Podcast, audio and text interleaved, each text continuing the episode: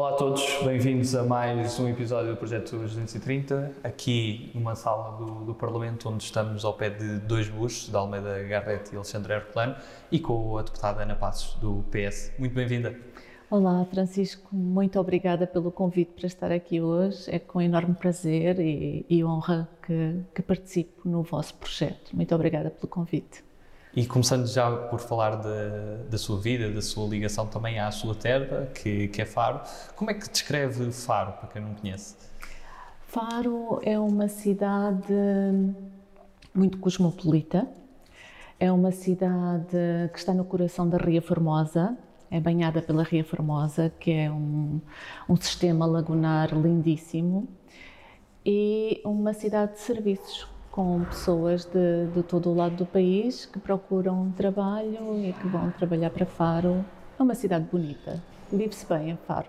E quais é são as primeiras memórias de crescer em Faro? Já vamos falar de Moçambique, mas falando de, de Faro primeiro. Eu, eu, não tenho assim muitas memórias, que eu saí de Faro com dois anos de idade e depois regressei aos oito anos.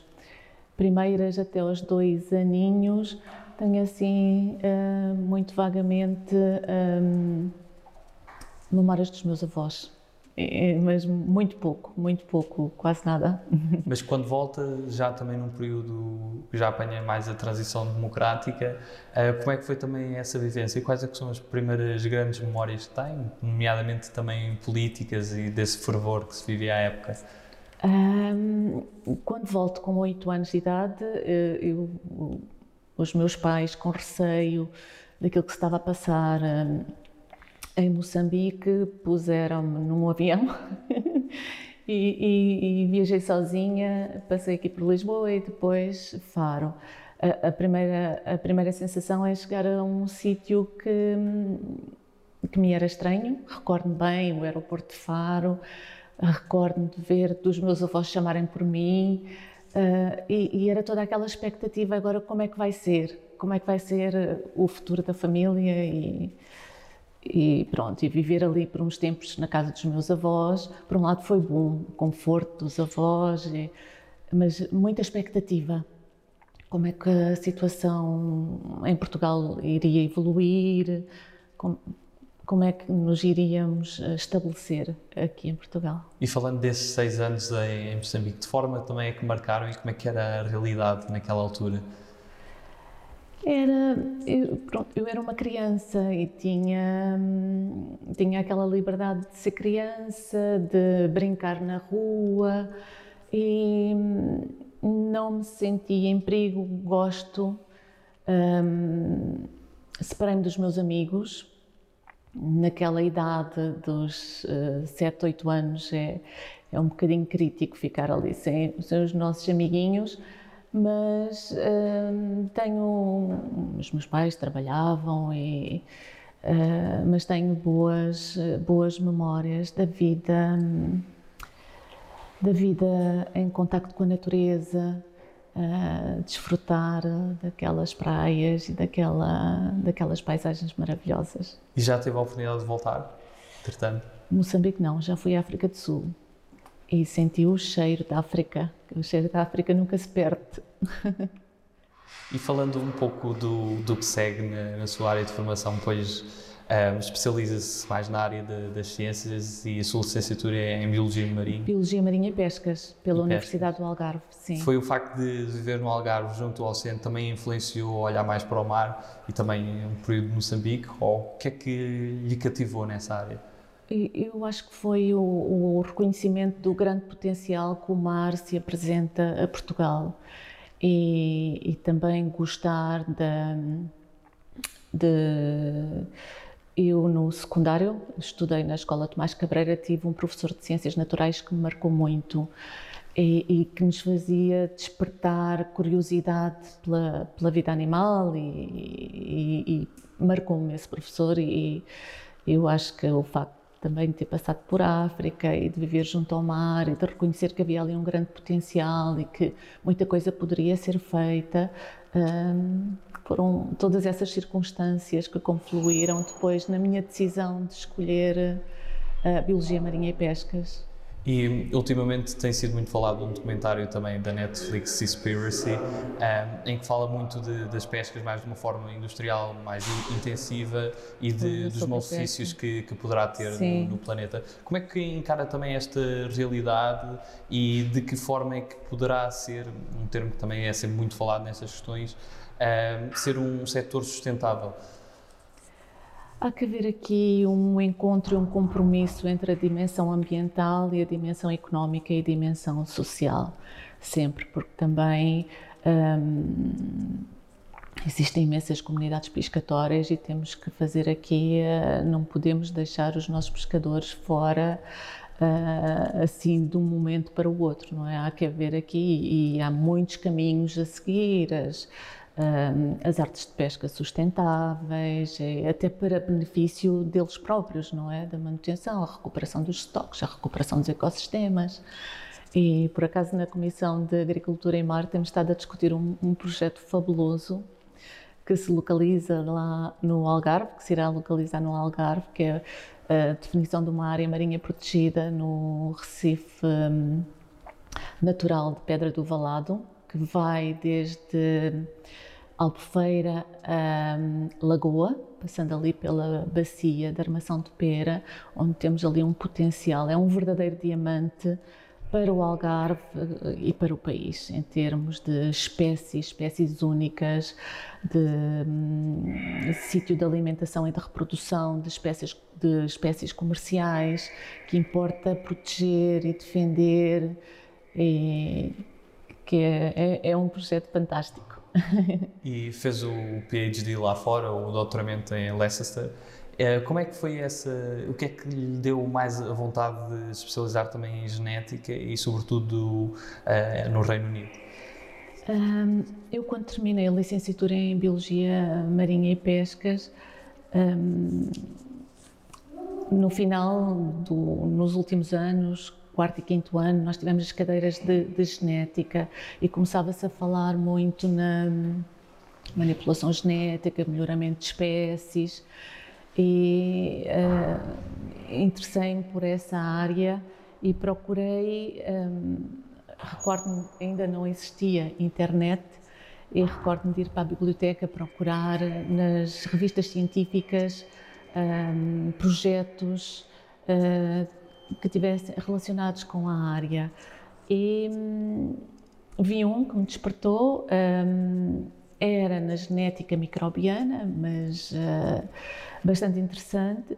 E, e, achava, e o pouco que eu consegui descobrir na altura sobre os orientadores de projeto eram de referência internacional e achei que era uma boa ideia alargar um bocadinho os meus horizontes e ir uh, para fora. Candidatei, mandei currículo, aceitaram.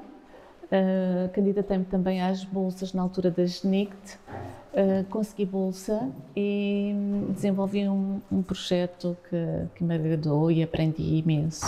Trabalhar com, com os melhores e trabalhar com noutro, na altura em Portugal. Na altura, agora não, Portugal tem conseguido avançar imenso nessa área da investigação científica, mas na altura ainda estávamos a dar os primeiros passos e foi, foi muito, muito bom ter eh, passado por, por Inglaterra, pelo Reino Unido. E esse período em Inglaterra também a marca em termos de participação cívica pela vivência que, que também adquiriu lá? É verdade, é verdade. Foi o período de transição, foi quando Tony Blair uh, chegou ao poder e toda aquela um, aquele entusiasmo de ver uh, o, o, o Labour no, no governo e todas aquelas medidas e, e entusiasmo bastante. a par também de acompanhar a participação cívica que os ingleses têm na sua comunidade, no seu bairro, organizavam-se muito bem. Decidiam no próximo fim de semana uh, vamos para ali, para aquela rotunda, porque queremos isto, queremos aquilo. E, e, e aquela organização, a forma como se organizavam e se juntavam para defender os interesses da comunidade, um, achei uh, muito interessante, porque não, não se via aqui em Portugal. E, e ajudou-me a, tomar um, essa decisão. Eu já me identificava com os princípios do Partido Socialista, mas pensei, um dia que regresso a Portugal e uh, irei uh, também participar e contribuir, porque acho que devo e é assim que devemos estar em sociedade. É cada um dá aquilo que sabe, um pouco daquilo que sabe, para contribuir para melhorar o bem-estar de todos. E depois, quando volta, escolhe também o Partido Socialista. Por que razão o PS? É, é, pelos princípios do Partido Socialista, os princípios da, da Revolução Francesa, da, da liberdade, igualdade e solidariedade.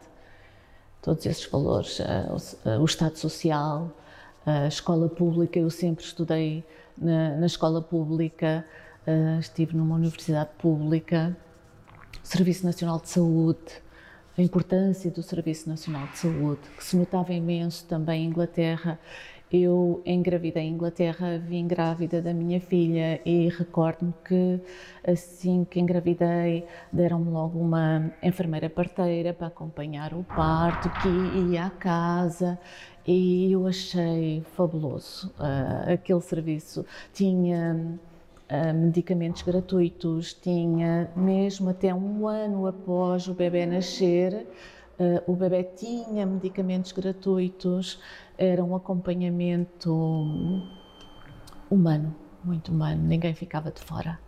Ninguém e, ficava de fora. E como é que foi o primeiro dia que chegou aqui à Assembleia da República como deputado? Ui, eu, eu vim, eu já cá estive na anterior legislatura, não na totalidade. Vim nos primeiros seis meses da geringonça substituir uma colega que teve bebê, que estava de licença de parto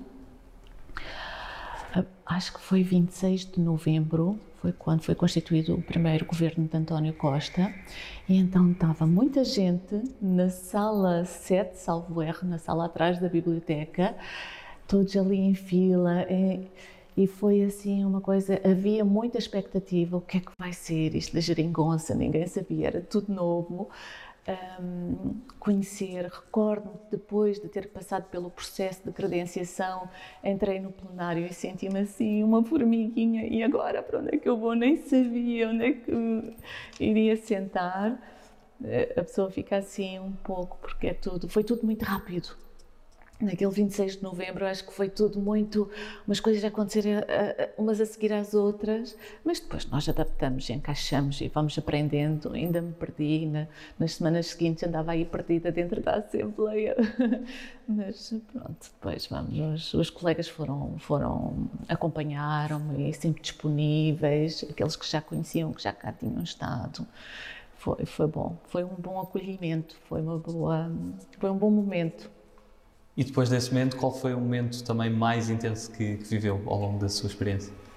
Mais intenso, hum, talvez, apesar de eu não ter tido nenhum papel direto sobre o diploma, a aprovação da nova Lei de Bases da Saúde.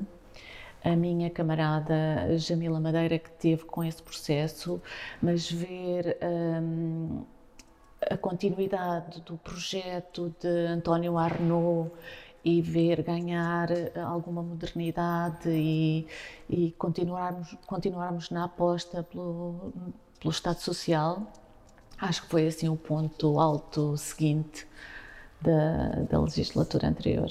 E quais é que são os deputados de outras bancadas parlamentares também mais admira pela capacidade de trabalho, pela, pela experiência, ou que já admirava antes de, de aqui chegar? eu não. Nunca refleti sobre isso. das outras bancadas nunca refleti sobre isso. Claro, da minha bancada tenho alguns que passaram por aqui, que me deixaram, uh, que me inspiraram. Uh, das outras bancadas, não, não lhe sei dizer. E das, das figuras políticas portuguesas da, da, nossa história também, quais são as que a inspiram mais? Mário Soares. Mário Soares marcou, marcou o país, marcou, marcou-nos a todos socialistas. É, Soares marcou. E da vertente internacional? E, internacionalmente, hum, figura política. Sim, mas também fora da política. Uh, Madiba, Nelson Mandela. Nelson. inspira-me a questão dos direitos humanos, da resiliência. Agora, de momento, também gosto muito, mas está na nossa bancada atualmente o professor Quintanilha, porque me identifico um pouco com a parte hum, académica, mas é um homem de enorme sabedoria, enorme sabedoria, também é uma grande inspiração. Fora da política, hum, inspiram-me escritores. Eu sou uma leitora ávida e tenho escritores que, que me inspiram. um... E passamos agora ao, à segunda parte da nossa entrevista com, com as nossas escolhas. E a primeira escolha que lhe proponho é entre humildade e ambição. Humildade. Cães ou gatos? Cães. Segurança ou liberdade? Liberdade, mas em segurança, não é? Ciência ou crença? Ciência. Campo ou cidade? praia. Falta praia. Poder executivo ou legislativo? Ah, isso é diferente, comparar os dois. Um, vejo virtudes nos dois. Pode, pode ser os dois. Pode ser os dois, sim, os dois. Qual é que acredita que seja a verdadeira força do, do amor e da paixão? A verdadeira força do amor e da paixão?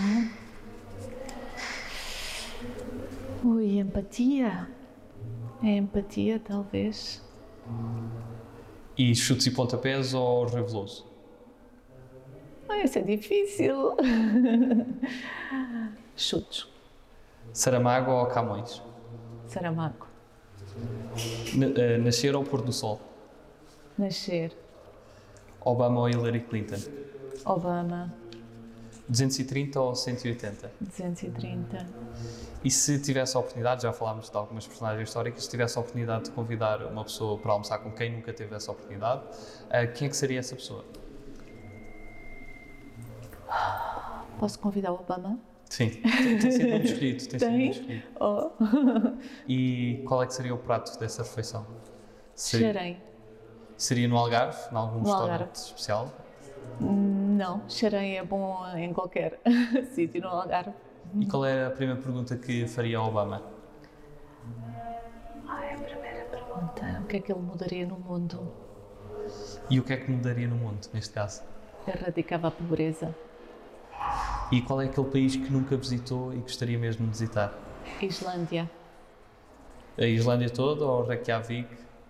Ou seria a volta pela Toda. pela Eu tenho um sonho para cumprir e já o transmiti aos meus filhos, que é ver a aurora boreal. tenho esse grande desejo. E falou há pouco de, de inspirações literárias. Quem é que são as suas maiores inspirações literárias? Sofia, Natália Correia, adoro poesia. Depois leio. hum, Adoro Gabriel Garcia Marques, Os 100 Anos de Solidão. Milan Kunde- Kundera, A Insustentável Leveza do Ser. Ah, entre outros, também gosto de biografia. E no cinema? Cinema, não sou grande frequentadora de cinema, mas hum, vejo tudo. Não hum, fujo um pouco a terror, a filmes de, de terror, e sou mais para o romântico. O piano, adorei. É, a imagem, Nova Zelândia, que é outro país lindo, a música e o romance. E na música?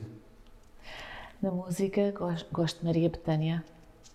Coldplay, Alguma música favorita de, dos Coldplay?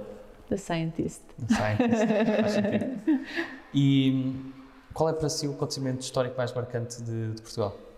25 de Abril, E o que é que o 25 de Abril trouxe de. Qual foi a maior conquista de Abril neste caso? conquista. Foi a liberdade. E eu penso que para as mulheres foi, foi ainda mais importante do que para os homens. Um, e em que ano é que sente que, que essa igualdade de oportunidades entre homens e mulheres vai acontecer?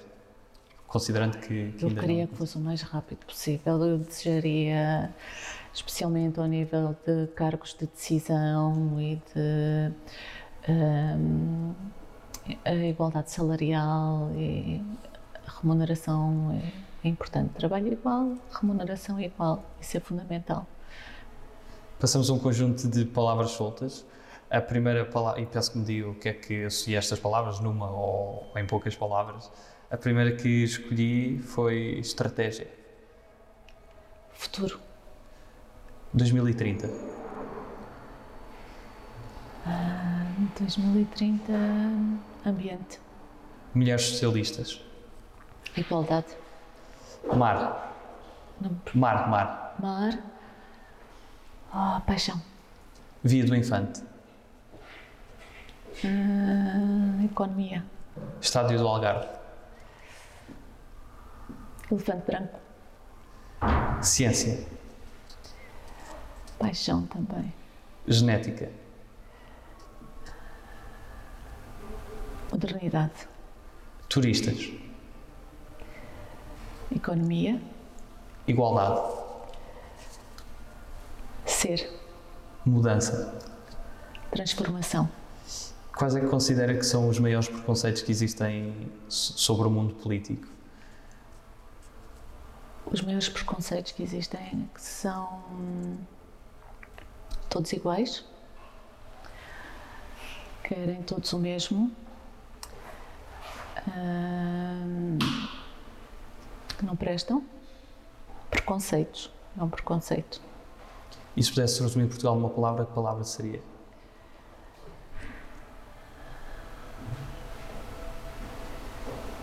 Resiliência. E para terminar, que mensagem é que gostaria de deixar a todos os portugueses? uma mensagem de solidariedade e de união. E é importante agora nesta altura. Acho que os portugueses têm sido muito corajosos. Já foram em tempos idos, mas continuam a ser muito corajosos e esta pandemia tem provado que nós temos mais força do que aquela que imaginamos e somos mais eh, resilientes e hum, capazes do que aquilo que nos consideramos.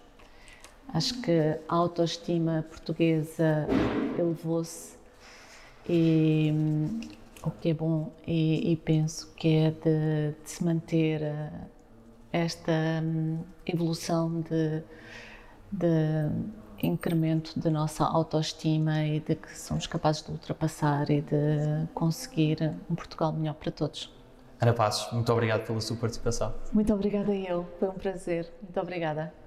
E obrigado a todos lá em casa. Continuem a seguir as 230 entrevistas que, que temos para vos mostrar, para conhecerem todos os deputados da Assembleia da República. Até já.